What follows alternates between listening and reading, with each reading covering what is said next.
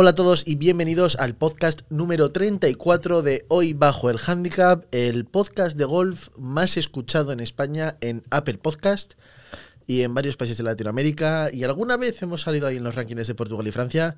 De verdad, muchas gracias, muchas gracias a todos. Para los que no me conozcáis, soy Antonio Solans y soy el presentador. Y bueno, tengo todo esto que estáis escuchando y viendo aquí. Tengo un canal de YouTube en el que subo dos vídeos por semana, todos los miércoles y todos los domingos, viajes, golf, clases, al final cómo vivo yo el golf y espero que vosotros pues os entretengáis y que ya de paso si podéis aprender algo pues genial y mejor todavía. Y también este podcast que se puede escuchar en todas las plataformas de podcasting o se puede ver en YouTube también en mi canal. Eh, si no estáis suscritos, no sé a qué estáis esperando, así que os tenéis que suscribir ya en Antonio Zonas Golf, que es el mi nombre y el nombre del canal. bueno, hoy voy a intentar ir eh, directo al grano, rápido aún encima, porque no quiero, no va a haber cortes, va a ser, le he dado a grabar y así va a salir, así hasta el final. Porque mm, estoy grabando justo esto el día anterior a publicarlo y no tengo mucho tiempo para editar, así que según salga, tiene que, tiene que acabar. Pues bien, bueno, hoy vamos a hablar, tengo dos temas. Dos temas. Eh, uno en un comentario vuestro, que me preguntan sobre si es justo el sistema de handicap y sobre todo comparado con el sistema de handicap en Cataluña. Porque ahí es un poco distinto y, nada, bueno, es un poco distinto, no, se parece mucho más al sistema de handicap antiguo. Pero bueno, entraremos luego a todo esto del handicap, que al final es, un, es, es complicado, sobre todo para el jugador que empieza. Bueno, y el segundo tema, me estoy asando de calor, que tengo aquí abajo un calefactor y a ver si lo consigo apagar. Vale, perdón, apagado. Que, me estaba, que me estaba asando, me estaba ahí. Madre mía, vaya forma de empezar el podcast, ¿eh? Bueno, eh, lo primero vamos a hablar del sistema de handicap y lo segundo vamos a hablar de reglas del golf. El vídeo más visto del canal es sobre reglas de golf. Y yo creo que eso es un indicativo muy bueno de que a la gente, de que os interesa a los golfistas y de que muchas veces pues es un tema que puede, puede resultar complicado, puede dar miedo cuando se empieza o incluso cuando ya se lleva tiempo jugando.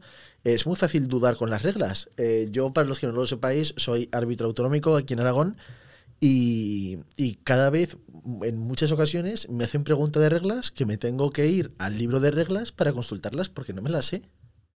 Voy más allá, es que se me ocurren tantas excepciones, formas de verlo, cosas que podrían ser de otra forma, que es que incluso de reglas que antes de estudiármelo todo no les daba tantas vueltas, ahora le doy muchas más vueltas. Por eso que es una cosa que es complicada y que, y que hay que tener en cuenta y que entonces es, es, fácil dudar. Pero bueno, eh, para llevar mejor esta duda, hoy vamos a hablar de reglas y de eh, cómo aplicarlas al final. Y qué hacer cuando uno tiene dudas con las reglas. Que es muy fácil, muy fácil equivocarse y muchas veces no tiene por qué tener ninguna consecuencia. Bueno, vamos a empezar por lo del sistema de handicap. A ver si recupero el comentario. Sí, aquí lo tengo. Bueno, el comentario es de Anthony Torrent, que supongo que es jugador de pitch and pad en Cataluña. Y me dice, Anthony, genial podcast como siempre, Antonio. Me viene a la cabeza otro posible asunto del que me gustaría que dieses tu opinión. Además, le viene como anillo al dedo al título del podcast, Hoy bajo el handicap. ¿Te parece justa la manera en que se calcula el handicap? Ya nos explicarás cómo se calcula en golf. Bueno, tenéis un vídeo en el canal de YouTube en el que hablo, es un vídeo entero hablando del sistema de handicap. Ya nos explicarás cómo se calcula en golf, pero por ejemplo en pitch and pat es así. Solo si te haces. Claro, aquí ya hay muchos jugadores que a lo mejor estáis perdidos. En Aragón, como estamos cerca de Cataluña, nos lo sabemos. Pero en otras partes de España o del mundo que podéis no saberlo. En Cataluña ocurre una cosa, que la verdad es que en España solo ocurre ahí, y es que la Federación de Pitch and Pad es distinta a la Federación de Golf. Por lo tanto, son deportes distintos con reglas distintas. ¿Vale? Que se juegan parecido, que se podría que, podría ser lo mismo como es en el resto del mundo. Pero bueno, pero no, en Cataluña han decidido ser especiales con el pitch and pad y es un deporte distinto. Y como es un deporte distinto, pues todo aplica de forma distinta. Entonces, el mundo del golf crea el sistema mundial de handicap y lo sacan, si no recuerdo mal, en el año 2019 el 1 de enero de. No, no se aplicó, empezó el 1 de enero de del 19, no me acuerdo cuándo empezó. Bueno, no, eso fue el cambio de reglas. Bueno, hubo un día que. Perdón, que empezó el sistema de handicap nuevo. Y como el pitch and pad no es golf, pues no aplicaron ese cambio. Y entonces la forma que tienen de calcular su handicap es distinta. a la de ahora y es mucho más parecida a la que había antes. Vamos a leer lo que, lo que comenta Anthony.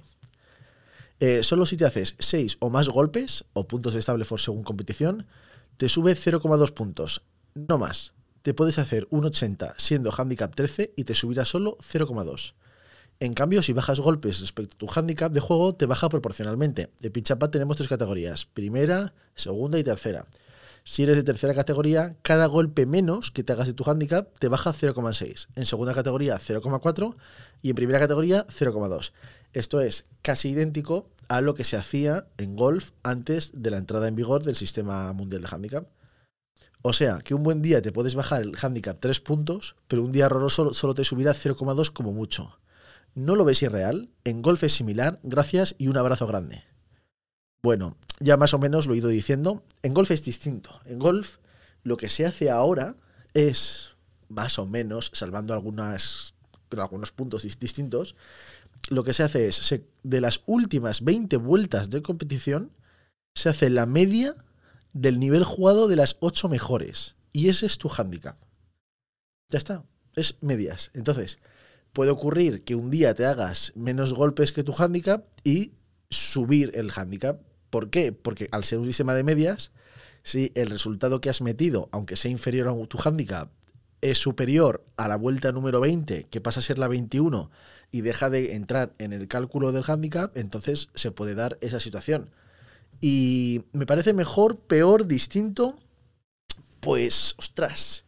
La verdad es que es una muy buena pregunta. Y mi respuesta está demostrado que el cambio del sistema que tiene el ahora o el sistema que tiene el golf ahora tampoco es tan relevante. La gente al final ha mantenido bastante sus handicaps. Este sistema lo que obliga es a no despistarse. Porque de repente tienes una racha de juego buena y juegas cinco torneos espectaculares, pues si dentro de dos años esos cinco torneos empiezan a salirse de las 20 vueltas, te puedes plantar con que de repente subes el handicap un montón. Sí, eso puede ocurrir, pero no es una cosa mala. Al final, el handicap lo que tiene que hacer es representar tu nivel de juego. Y si tu nivel de juego ha cambiado, pues es normal que tu handicap cambie. De la otra forma, era más complicado subir el handicap si tu nivel de juego no es el correcto. Bueno, más justo, menos justo.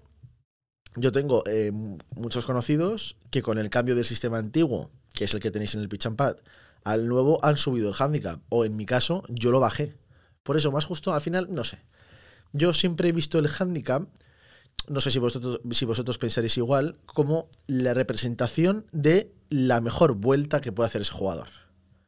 A lo que voy es un handicap 12, lo más habitual es que te juegue por encima del 12 y en sus mejores vueltas, pues te jugará con un handicap 12 o te hará menos golpes, pero que lo habitual es que se haga que se haga más de 12 golpes. Yo, por ejemplo, ahora mismo tengo handicap 3 con algo. Eh, redondeamos a cuatro.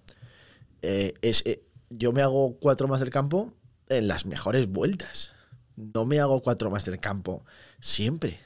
Yo por eso siempre, el handicap representa el mejor nivel del jugador. O por lo menos la vuelta más baja cada un torneo. Más o menos. Más. A ver. Es, es, es complicado, pero. Pero bueno, yo creo que está guay. Y. Y voy más allá creo que el sistema nuevo es bueno. Lo que pasa es que puede llegar a ser complicado. O su aplicación es complicada. Es como muy matemática. Pero oye, es lo que hay. Y el sistema de pitch and pad tampoco hay que volverse loco. Es un sistema que está bien, es sencillo, porque es muy fácil. Y al final uno sube y baja el handicap. Eh, lo más importante es que el sistema sea para todos igual. Que todos los jugadores de pitch and pad de Cataluña tengan el mismo sistema y que todos los jugadores de golf, en este caso del resto del planeta, tengan el mismo sistema. Sobre todo para poder comparar. Porque, claro, yo si voy a jugar un torneo a Sevilla, quiero batirme en las mismas condiciones con el resto de jugadores. Y si, el sistema no fuera igual para todos, pues no funcionaría. Lo importante es que el sistema sea el mismo para todos. Y el, sistema nuevo está bien, ¿eh? A mí me, a mí me gusta. Pero es complicado y hay mucha matemática de por medio. Pero oye, a funcionar, que tampoco, que tampoco pasa nada. Y luego que el handicap tampoco es tan importante. Pero bueno, a la pregunta de si lo veo irreal, no lo veo irreal, mientras sea igual para todos, me vale. y si al golf es similar, pues el golf fue similar y ahora es un poco distinto. Pero las cosas cambian y seguro que en la Federación de Pitch and Pad, pues no sé, no, a ver, no lo sé, seguro que están, seguro que se lo han planteado hacer un cambio parecido al que ha hecho el golf. Pero bueno, ya lo veremos. Yo si fuera la Federación, si fuera la Federación Catalana de Pitch and Pad, pues supongo que habrán hecho la prueba de ver cuánto cambiaba el handicap de los jugadores en, función del, del, sistema, si mantener el actual o probar algo más parecido al golf. No sé, yo. La verdad es que este tema del handicap nos obsesiona a todos los jugadores. Ya, a mí también, ¿eh? yo me incluyo. Yo cuando salgo a jugar un torneo, eh, sé que si me hago más de X golpes, pues lo fácil es que suba el handicap. Hoy defiendo, claro. Ahora, esto hay muchos jugadores, sobre todo de handicap más alto, que a lo mejor que se aturulla con el tema del handicap. Eh, yo lo que hago es, si uno va a la aplicación de la Federación de la Federación Española de Golf, eh, pues se puede descargar un informe en el que sale cómo se calcula tu handicap. Tú ahí puedes ver tu vuelta número 20, que pasa a ser la 21 con el último torneo, o con el próximo, con el siguiente que tengas. Esa vuelta te deja de contar. Si esa vuelta está entre tus 8 mejores resultados, pues ya sabes que si te haces más de eso, vas a subir el handicap, y si te haces menos de eso, vas a bajar el handicap. Por eso, yo, por ejemplo, mira, voy a hacerlo ahora mismo. Voy, abro la aplicación y abro la, aplicación de la Federación Española de Golf. Que siempre tarda un poco en cargar, ya lo sabéis, pero bueno. En fin, entro, hago, clic en mi handicap 3,8 y se me descarga un PDF largo, pero la verdad es que está muy bien y es muy visual para ver cómo se calcula el handicap de juego. Entonces yo vengo aquí, mira, justo me, coincide. Mi, mi, vuelta número 20, que cuando juegue el próximo torneo pasará a ser la 21 y ya no, no se usará nunca ya más para el cálculo del handicap, es el torneo 5 y 3 de julio del año pasado. Y me hice, o no, no me hice, pero tuve un nivel jugado de 5,9. Eso significa que yo jugué esa vuelta como si tuviera handicap 5,9. Aproximamos a 6 más del campo. Por lo que si en el próximo torneo me hago más de ese resultado, voy a subir mi handicap. Y si hago menos de ese resultado, lo voy a bajar. Eso, eso va a ser así siempre. Y nosotros en los partidos pues, siempre nos decimos, joder, pues hoy defiendo un 78, que es lo que me va a pasar a mí en el próximo torneo. Pero, y así lo sabemos más o menos si vamos a subir o a bajar el handicap. Pero vamos, que escucha, que es no es lo relevante. Lo relevante es salir, intentar hacerlo bien y si no lo hace mal, pues que sea lo menos mal posible. Y sobre todo pasarlo bien y disfrutar.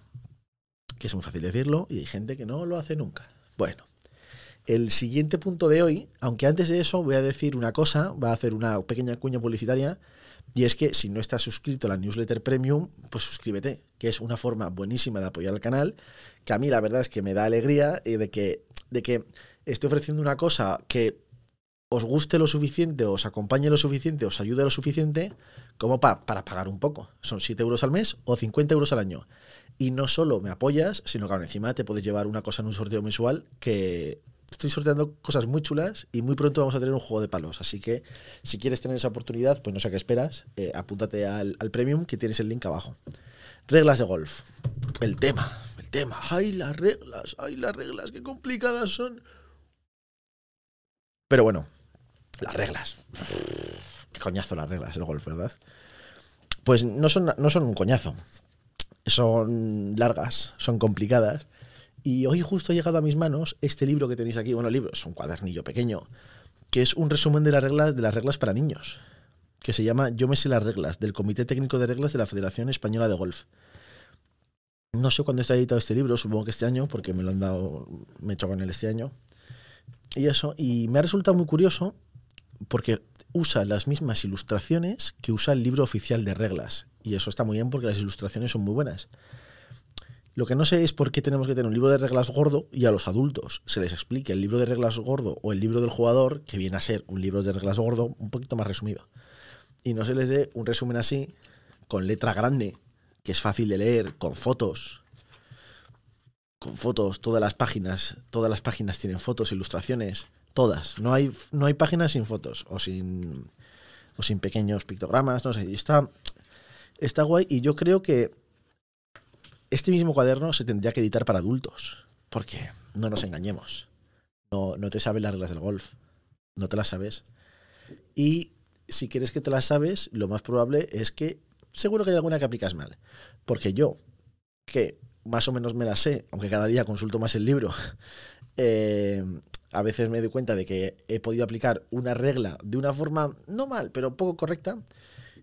Eh, pues eso, que eso nos puede pasar a todos. Lo importante con las reglas, y yo siempre lo digo, es que actuéis siempre de buena fe. No, no, no tenéis que buscar una ventaja con las reglas del golf. Las reglas del golf, lo primero están para ayudar al golfista. No son para fastidiar al golfista. Y lo segundo, si en alguna ocasión tienes un alivio o algo así, no intentes hacer una perrería o hacerlo mal. Si lo haces con buena fe, pues ya está, a funcionar, a funcionar. Y esto también, también aplica por los compañeros de partida o incluso gente de otros partidos. Si estás viendo que se aplica mal una regla de golf, pero que al jugador incluso sale perjudicado, no digas nada, no hace falta decir nada. a ver, si es un error garrafal, pues sí, dilo. Pero si no es un error garrafal y es una tontería de te has dropado aquí un palo cuando te podrías haber dropado dos palos, o te has dropado aquí cuando te tendrías que haber dropado dos metros más allá, y ahora encima, es que no, no hace falta entrar en esos detalles, porque no son importantes. Mientras las cosas se hagan con buena fe, yo creo que está bien. Yo voy por el campo de golf, veo a una persona que está haciendo un dropaje que no es del todo correcto, pero yo sé que esa persona cree que lo está haciendo bien, pues me callo, que no pasa absolutamente nada. Nada. Hay gente que no. Que ve a una persona aliviarse en el lado equivocado de un camino que cruza una calle, que encima al lado del camino el RAF está mal y sí o sí el alivio va a ser malo y ve que lo hace mal y ya una persona ahí corriendo, ¡eh! Que te has, aliviado mal el camino. No me fastidiéis, por favor. Vosotros no seáis ese que grita e intentad ser el que se alivia, pero el que se alivia bien. Y si lo, os aliviáis mal o porque no conocéis, pues tampoco pasa nada. Mientras lo hagáis con buena fe y sin intentar aprovecharos, de verdad, que es que no, no tendréis ningún problema nunca. Y la mejor forma de no tener problemas es saberse las reglas. Porque lo primero que os voy a decir con la aplicación de reglas es que, que no os estreséis. Que si en algún momento la cagáis, lo peor que puede pasar es que os descalifiquen de un torneo. No hay ninguna vergüenza, no hay, no hay nada malo en que os descalifiquen de un torneo porque uno puede cometer errores y es tan sencillo como olvidarse de firmar la tarjeta de resultados al, entregar el, al entregarla. Eso supone la descalificación. O se te olvida comprobar la tarjeta al final de la vuelta, hay un hoyo que está mal apuntado porque tu marcador lo ha apuntado mal, pero tú no lo compruebas, entregas un, resultado erróneo y entonces te tienen que descalificar. Que no hay ningún problema. En el fútbol tenemos muy normalizado las tarjetas rojas. ¡Pam! Oye, que lo has hecho mal, tarjeta roja, expulsado. Y no pasa nada. En la Fórmula 1, los, los pilotos a veces se equivocan o son muy perros, aprovechan más de la cuenta y les penalizan con segundos o cediendo la posición o cosas así. En el golf parece que, que ay, ay, ay, que no, que no, no me pueden descalificar, que no, sí, sí te pueden descalificar y no es malo que te descalifiquen si lo has hecho mal. Pero ya está, que es que, que, no hay ningún problema. Yo recuerdo una vez, a mí encima fue terminamos de jugar, eh, comprobé la tarjeta con mi compañero y nos pareció que estaba todo bien. Pero la realidad es que eh, me confundí yo aún encima, eh, le dije un resultado de uno ya adelantado, pero no me di cuenta, y el resto de la tarjeta le dimos por buena, y hubo uno yo que estaba mal apuntado, y él se dio cuenta al día siguiente. Y al día siguiente, la persona a la que yo le marcaba, me dijo, oye Antonio, esto, y yo le dije, pues no sé, la hemos comprobado, yo creo que está todo bien. Y efectivamente, aunque la comprobamos, él no la comprobó después, siempre hay que hacerlo. Y, y nada, y el, propio jugador fue el que dijo que le descalificaran, porque eso es el golf. El, tenemos que ser nuestros propios árbitros y si lo hacemos mal, pues lo decimos. Y ya está. Pero luego una aplicación normal de las reglas, por favor. Es que tampoco hay que simplificar esto. Y sin, sin presión, sin tensión, y ya está. Eh, ah, no, que es que me voy, me voy, por, me voy por las ramas. las ramas las que tiene un campo de golf. ¿eh? Eh, lo que os estaba diciendo.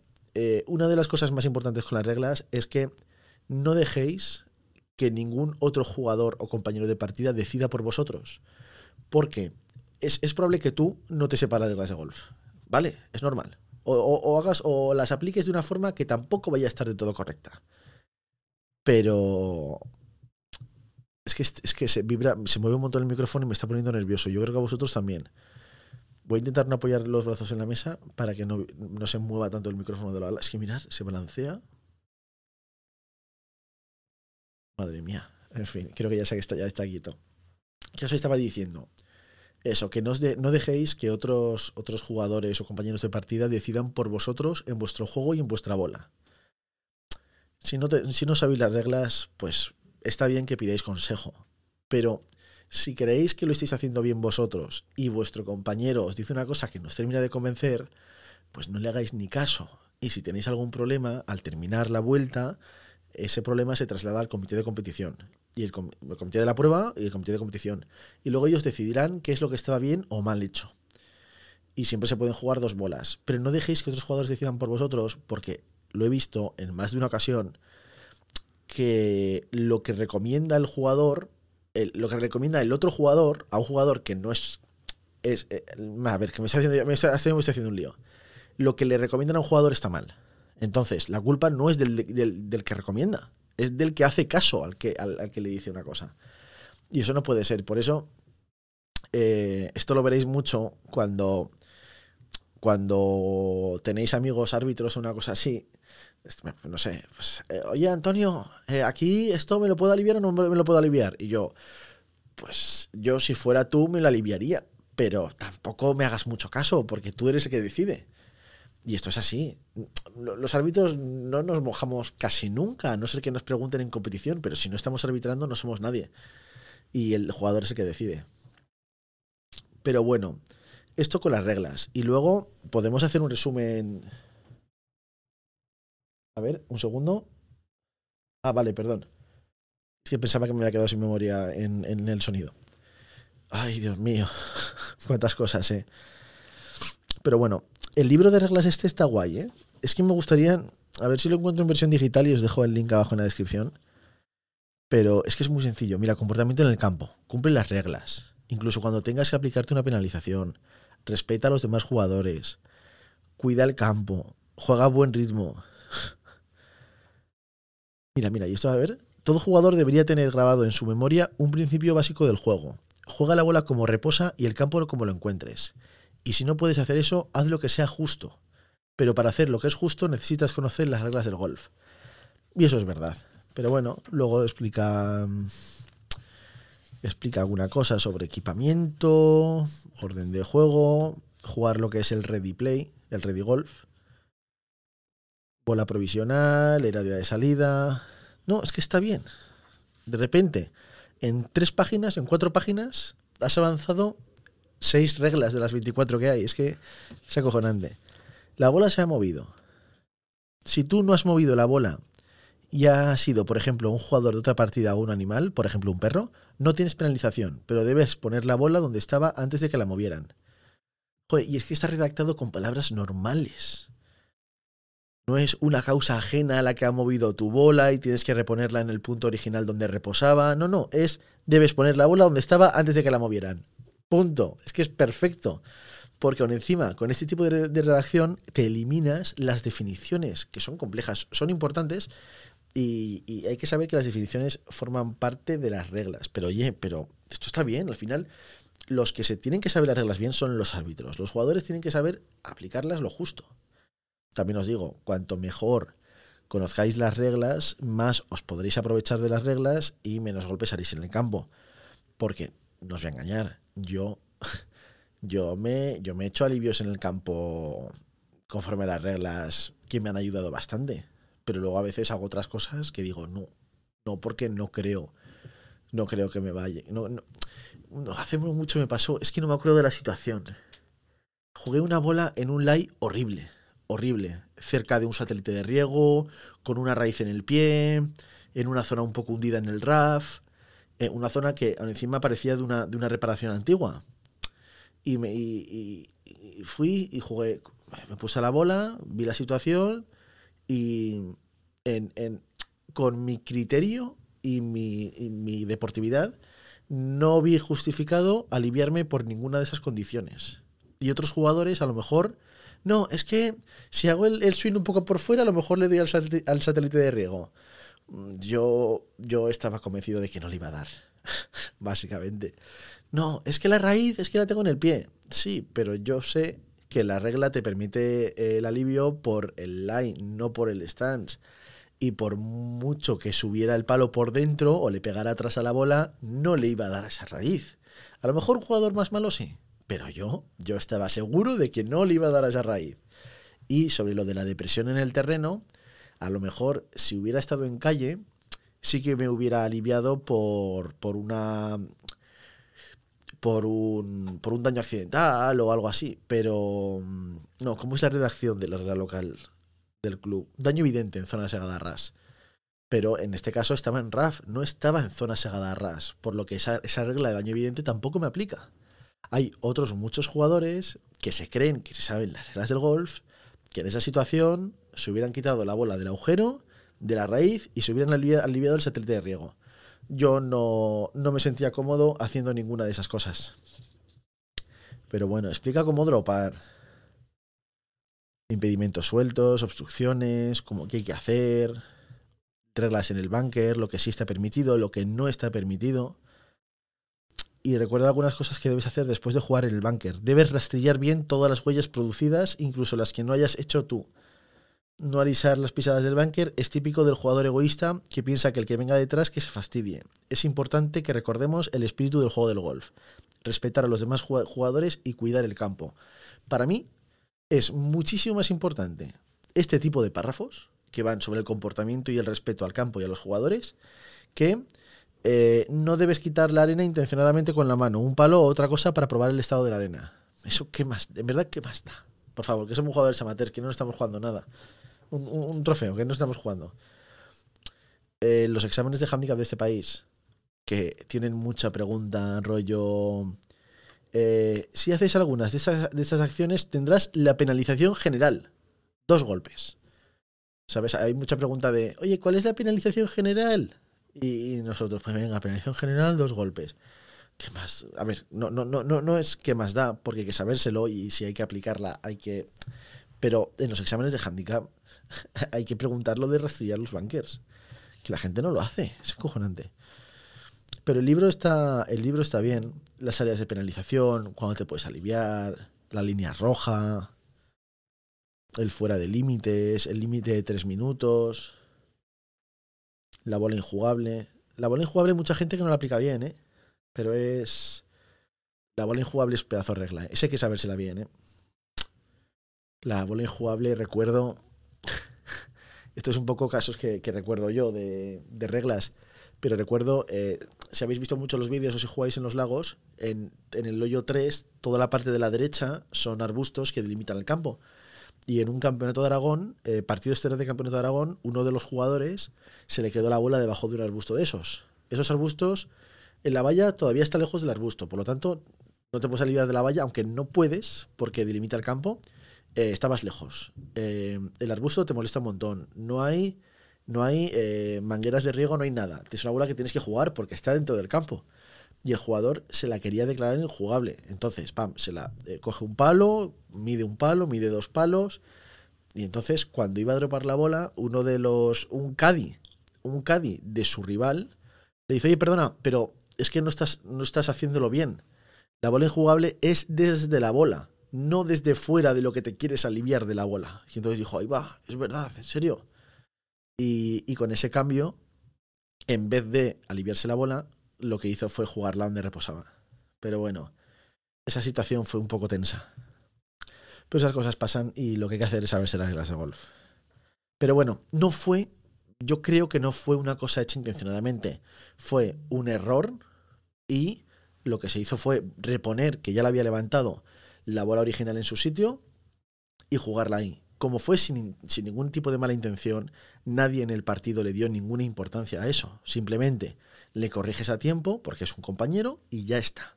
Y ya está. Me pasó a mí hace, poco, este año encima. Eh, vamos a terminar ya el podcast, que me quedan dos minutos de grabación.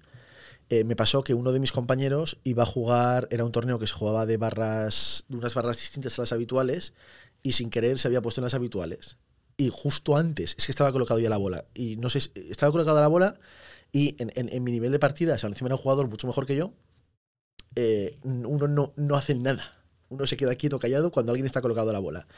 Y entonces, pues, me vi en la obligación de interrumpirle. Y dije, perdona, siento molestarte, pero es que estás mal colocado, no son las barras de salida. Y entonces hace así, se gira y dice, me dijo, me dijo, hostia, es verdad. Y bueno, pues gracias a esa intervención, pues le ahorré unas, unas cuantas, unos cuantos golpes extras. Pero bueno, lo importante con las reglas, por favor, tranquilidad, intentar aplicarlas bien. Cada situación que se os plantea en el campo, buscad la regla, preguntarle a alguien que se lo sepa para que os lo explique y cada vez que aparezca una situación nueva, aprenderla. Y con eso, en muy pocas vueltas, tendréis los conocimientos suficientes para jugar cualquier campo y cualquier torneo. Y eso, me quedo, con, me quedo sin grabación, así que oye, muchísimas gracias por estar ahí una semana más, os leo en los comentarios y nos vemos este domingo con un nuevo vídeo. Chao, un abrazo, hasta luego.